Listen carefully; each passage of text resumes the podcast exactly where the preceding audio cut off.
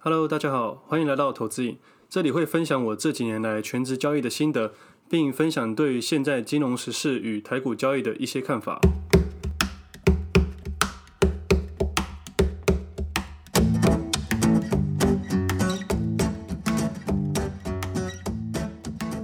Hello，大家好，今天是六月十八号，这是我的第二集节目。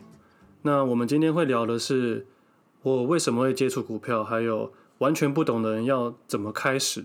其实要录广播节目对我来说是一个非常大的挑战，因为我通常在分享一些投资心得跟想法的时候，都是有人在跟我聊天回话。那要叫我自言自语，其实是蛮难的，而且我会担心很多事情，可能表达的不够完善，或者是语调太平稳，这样会让人家想睡觉，很无聊。那我就跟我朋友说这件事情，那我朋友就说。你干嘛想那么多啊？你根本不用担心，因为你录了也不一定会有人要去听啊。我想一想，哎，其实蛮有道理的。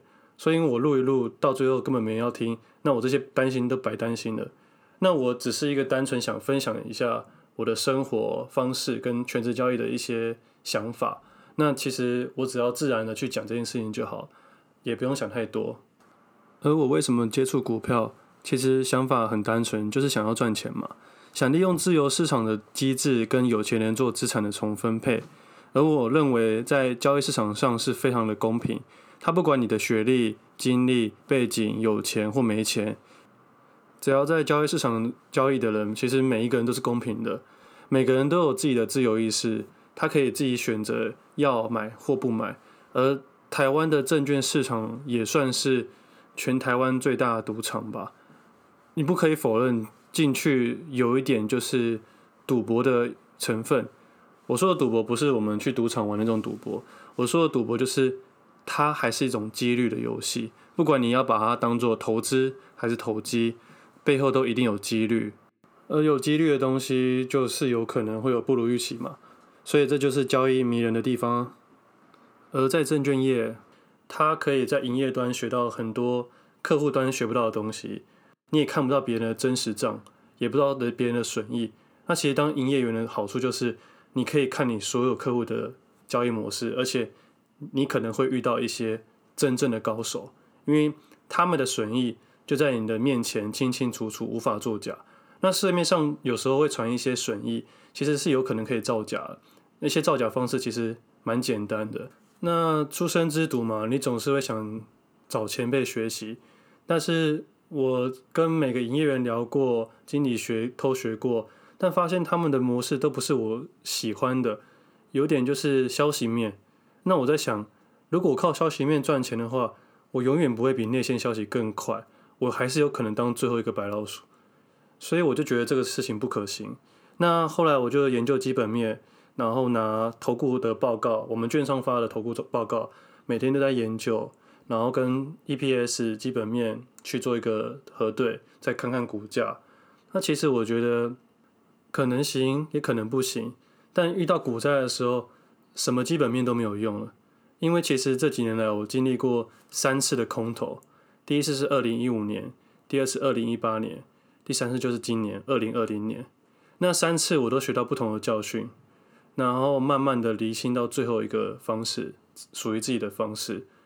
呃，我讲我刚进去的时候，其实我是玩航空股，那个时候就很简单，买低卖高，买低卖高。但是我不知道什么时候趋势转向，即使是转转向的时候，我也不知道怎么处理。我记得有一段时间，我一直怎么买怎么赚，怎么买怎么赚。但是趋势在转向的时候，这就是新手看不出来的东西。所以我那个时候只有一个动作：摊平，摊平，摊平。我都告诉自己，只要涨回一点点，我就全部卖出了。但是永远等不到那一天，直到我觉得没办法接受的时候，我做不了什么动作，我就把电脑给关机了。我记得那个时候，我都不太敢去公司，不看不太敢看自己的损益，因为我知道每天都会跌，但是我动弹不得。那个时候算是我初生之犊学的第一个教训，永远不要摊平。永远知道自己下一步要做什么。其实那个时候我是打算要放弃金融业了，也想放弃交易。其实我已经准备好离职，要去澳洲打工赚点钱。不过就在一个念头，我我那时候在告诉自己说，奇怪，哪有人这么倒霉？我买什么跌什么，卖什么涨什么，我的未实现损益全部都是绿色，全部都赔钱。我那天在想，如果我把我的交易模式全部都相反的话，那我的账不是全部红色，那我不就都赚钱了？结果那一天，我就把我自己的库存全部卖出，全部停损。我给自己最后一次机会，重新开始。我的故事先到这里，下集再继续说。那我把主题拉回来。其实这几年来，很多朋友都在问我，他们到底要怎么开始投资？其实我都会问他们说：你们的资产的状况如何？你们有多少的资产？有多少的负债？每个月现金多少？然后每个月固定的花费大概多少？家用多少？但是其实大部分人听到，哎，你要知道我的东西，他们就打消这念头了。其实我觉得你要做一个财务规划是非常难的，你要去帮别人做一些财务分析是非常非常困难。因为台湾人有一个很特别的观念，大部分人不想把自己的钱给别人知道或状况跟别人讲，可能是我们小时候的一些观念吧。钱不露白，大部分人如果遇到什么状况，就会去找理专，也有可能是因为台湾太多诈骗了。其实我说难听点，很多理专甚至自己都没有买过任何金融商品，但是他却要帮你做一个财务规划，因为在台湾，你只要考到金融证照，你就可以帮人家做财务规划，你就有卖金融商品的权利。那我觉得新手投资人到底要怎么开始？其实你只要先开一个户头，然后有个资产的规划，累积资金就可以开始操作。但是很多人总是问，但从来没有做过。就好比你不可能看教科书学会游泳吧？你总是要下水。你才有可能真的会游泳，下水后再调整你的姿势，你才有可能变成一个好的勇者。其实投资不用这么难，大部分的人只要搞懂四个东西就好：定存、保险、基金、股票，这四样商品就可以了。那照报酬率跟风险来说也是一样，定存、保险、基金、股票。但是我个人是不建议买基金的。因为它有太多的内含成本跟保管费，有时候你根本不知道他买的是什么东西。哦，当然你是可以去查的啦，但是我觉得对我来说这个效益不大。买基金就像买便当一样，它就是帮你组合好一个东西给你，看你要不要买。但有没有真的完全适合你，其实不一定。这样就要看你是主动型的投资人还是被动型的投资人，再去决定你要买基金还是买股票呢？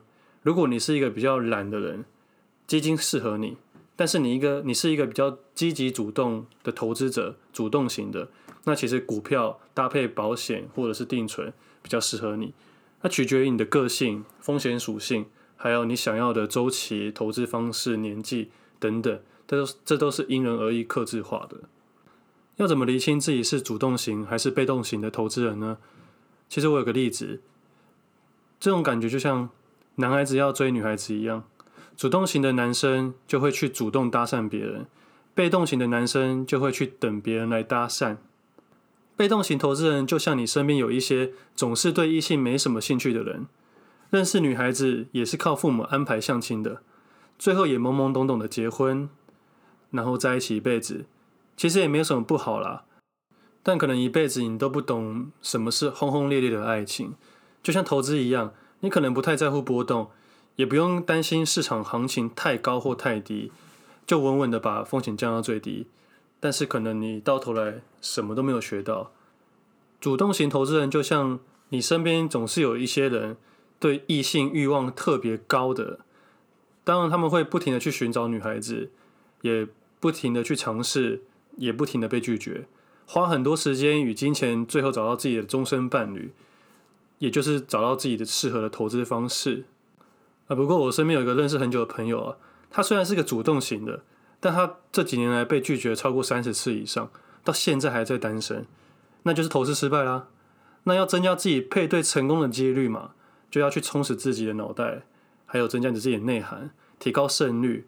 这跟投资一样，你必须是懂了很多金融常识，你才能增加胜率，但是也不一定会成功嘛。投资也是一样，有时候很多新手进去，然后大赚一笔，那其实也有可能就是刚好运气很好。但是对于新手投资人，也想参与市场的人，我还是建议从被动型投资开始，你必须累积一些经验、一些资金，能承担的风险。再转为主动型投资人，你也可以一辈子都做被动型投资人，就取决于你想要用什么生活方式去投资。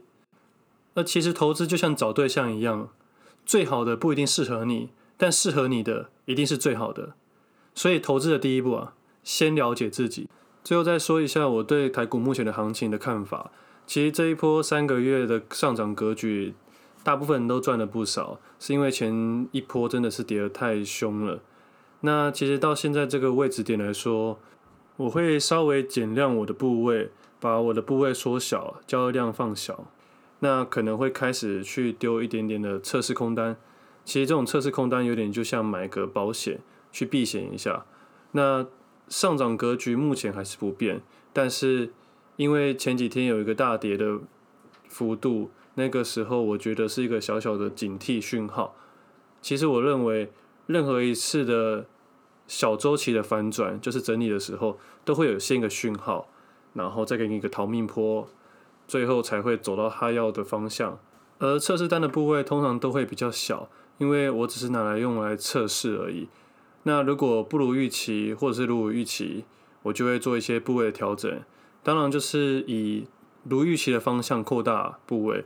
不如预期的部位缩小，一定会波动嘛？那你下一点点空单，等于是买个小小的保险，避免真的有不小心大回档的时候，你的获利被侵蚀太多。那现在如果你做多的人，你有可能因为担心卖太快，或者是不知道什么时候卖，而睡不着觉。其实很多时候，不管是涨或是跌，都有可能让你心烦意乱。那最好的方式就是，你做的部位要让你好好的睡觉，而且完全不担心今天晚上的美股走势跟明天开盘的走势，这种方式才是一个好的投资方式。这是我对于台股目前的一些心得跟看法。那今天就先到这里了，我们下次见，拜拜。